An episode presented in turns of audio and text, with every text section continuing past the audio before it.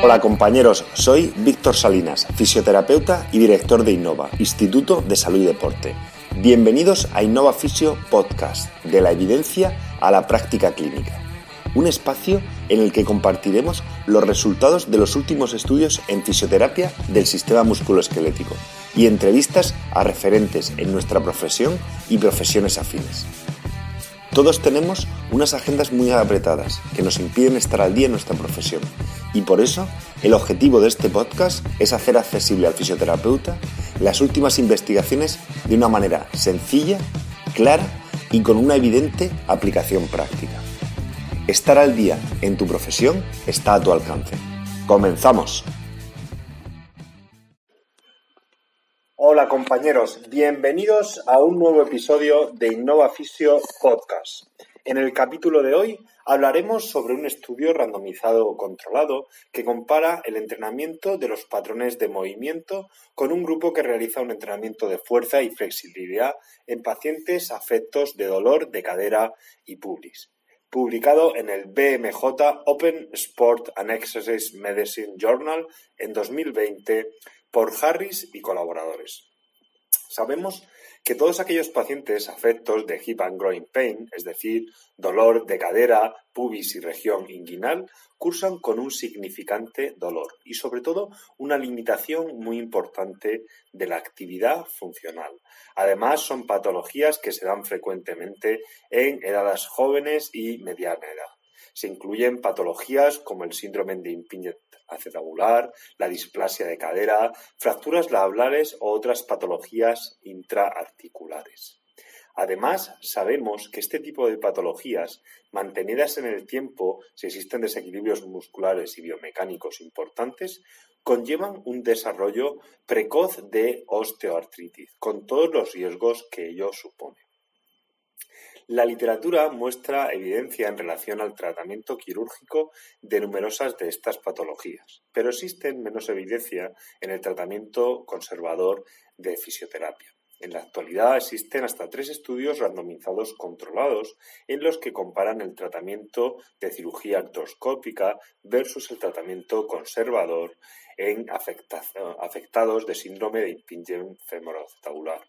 En dos de esos estudios demuestran la mejor eficacia del tratamiento quirúrgico en relación al conservador y en uno de ellos resultados similares.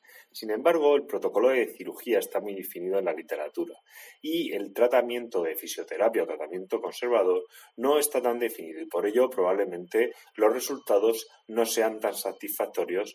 Además, es importante determinar que hay una cierta tendencia a realizar protocolos de rehabilitación enfocados solamente en el entrenamiento de fuerza y flexibilidad y en un abordaje analítico de estos pacientes, al igual que en otras patologías del sistema musculoesquelético, como venimos diciendo en capítulos anteriores. Estos autores abogan que el entrenamiento basado en la rehabilitación de los patrones de movimiento puede ser un abordaje más completo y correcto y adecuado para obtener mejores resultados en todos aquellos pacientes afectos de patología de cadera y pubis.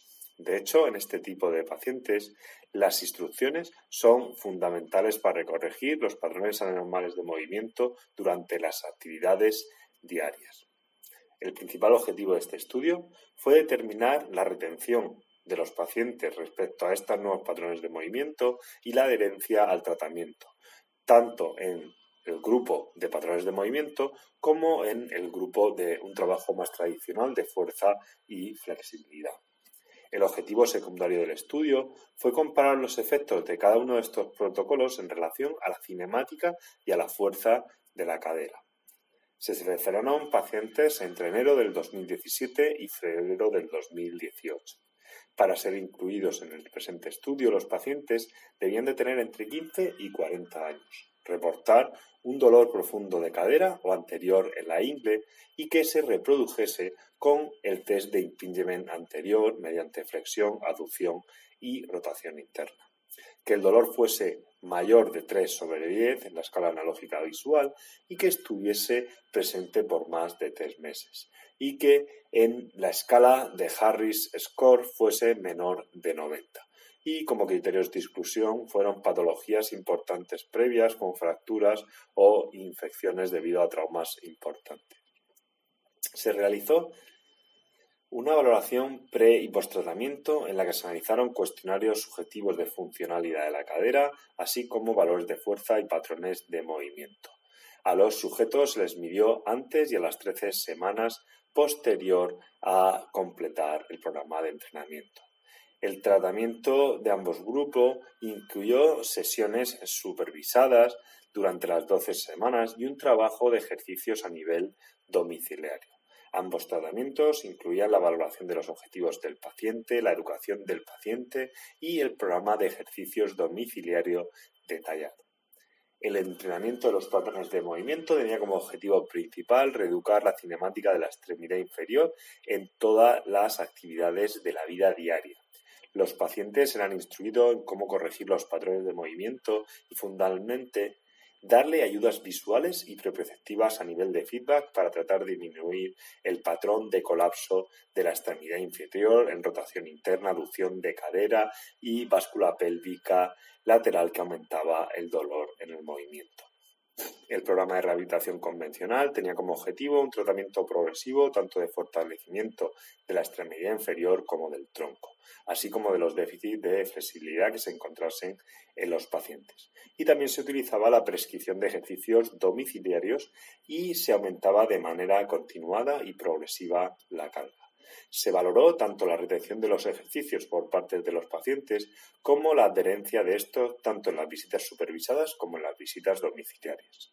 De cara a la medición, se utilizó la Harris Dysfunction Osteoarthritis Score, que es una herramienta, el HOS, fiable y válida para medir la actividad funcional de los desórdenes o problemas de cadera y que valora diversas subescalas como dolor, síntomas de la actividad de la vida diaria y deporte, y que tiene un rango entre 0 y 100 puntos indicando el nivel de funcionalidad.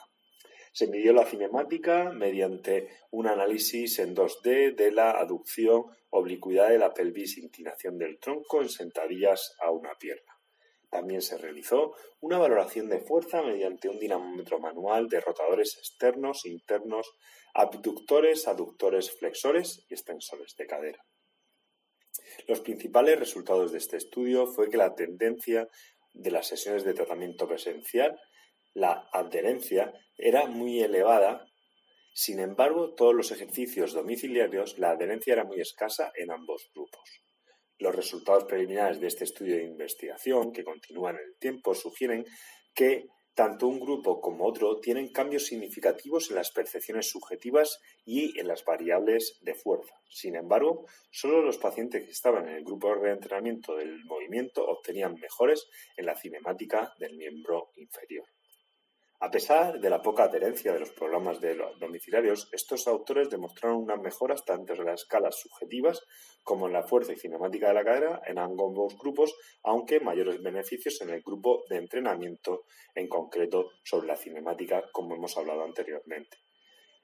Estos resultados indican que probablemente las sesiones presenciales, tanto de fuerza como de entrenamiento del movimiento, tienen una importancia vital en los cambios que va a sufrir el paciente y después del reentrenamiento del grupo o entrenamientos presenciales hay una mejoría mucho más evidente que en los programas domiciliarios. En el grupo de reeducación del movimiento se demostró una reducción significativa de los valores de aducción y de la caída de la pelvis en la sentadilla a una pierna, pudiendo inferir los aductores que disminuirán el estrés que va a sufrir esta articulación en las actividades de la vida diaria, aunque falta, harían falta otros estudios que realmente pudiesen comprobar esta transferencia. Las mejoras del trabajo de fuerza variaron entre un 6 y un 16% en ambos grupos, y tanto el grupo de fuerza como el grupo de reentrenamiento sufrieron mejores mejoras de fuerza. Y esto puede indicar que un reentrenamiento de los patrones de movimiento podría aumentar o mejorar la activación neuromuscular y por ende disminuir el dolor y la inhibición neuromuscular que se, se producen en algunos de estos pacientes aumentando los niveles de fuerza y que hay un tratamiento específico para ello. podemos concluir que probablemente debemos de seleccionar los déficits más importantes que tienen nuestros pacientes afectos de cadera y pubis, tanto en niveles de fuerza, estabilidad, movilidad y control de movimiento. Y que no podemos dar por hecho que el trabajo o revertir determinados valores de fuerza va a modificar o va a producir una transferencia en los patrones de movimiento. Cada vez cobra más importancia en el ámbito de la fisioterapia y la rehabilitación el reentrenamiento del patrón de movimiento, la mejora de la calidad de movimiento de las diversas afectaciones del sistema músculo-esquelético. Si te ha gustado el podcast, suscríbete en la app o plataforma que utilices normalmente para escuchar tus podcasts. Te agradezco dejes una review, una valoración o un comentario con tu opinión. Cualquier crítica constructiva, sugerencia o idea para mejorar serán bienvenidas.